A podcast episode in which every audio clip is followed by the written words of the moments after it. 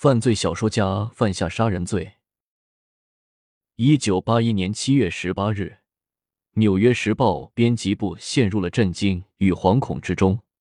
当天，报纸刚对一名犯罪小说界的新星给予了高度赞扬。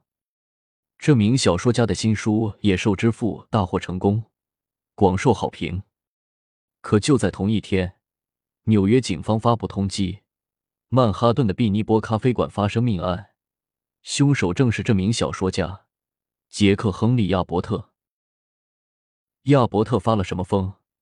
难道他要把小说里的罪行搬到现实中？这可怕的事情到底是怎么发生的？身为好友的梅勒急于知道事情的真相。诺曼·梅勒是已经成名的作家。四年前，他撰写一名杀手的文章时，收到了亚伯特的来信。亚伯特指出梅勒的问题。又将自己在犯罪和监狱方面的见闻与思考倾囊相诉，两人很快成为无话不谈的朋友。在梅勒的大力帮助下，亚伯特出版了自己的第一本犯罪小说《野兽之父》。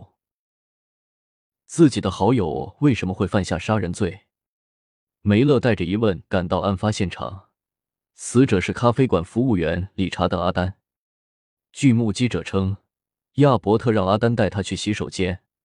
阿丹说：“洗手间是内部员工专用的。”接着把亚伯特带到咖啡厅外的一个垃圾箱旁边小便，亚伯特便掏出匕首刺死了阿丹。梅勒不敢相信，他希望亚伯特能回来投案，把事情说清楚。几个月后，警方在路易斯安那州的一处油田抓获了亚伯特。审讯中，亚伯特供述了作案过程和想法。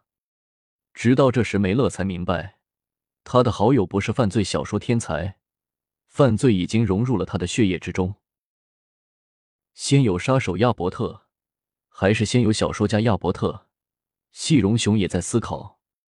让本熊用更多资料带着大家回溯亚伯特的成长历程，从源头寻求问题的答案。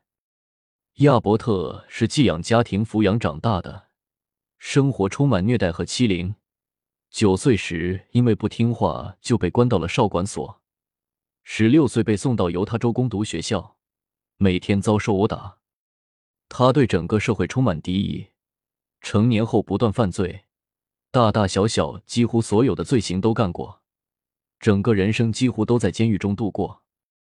在监狱图书馆里，他开始接触尼采等哲学家作品，对社会的敌意逐渐转化为对体制的不满。就在这个阶段，他写信认识了梅勒，而正是他丰富的犯罪经验和经过哲学洗礼的思考，深深感染了梅勒。《野兽之父》正是这样一本书，不但记录了真实犯罪，而且是一个罪犯的哲学。最终，亚伯特被判过失杀人罪，二零零二年在狱中自杀，死时五十八岁。《野兽之父》的所有版税。支付给了被害者阿丹的遗孀。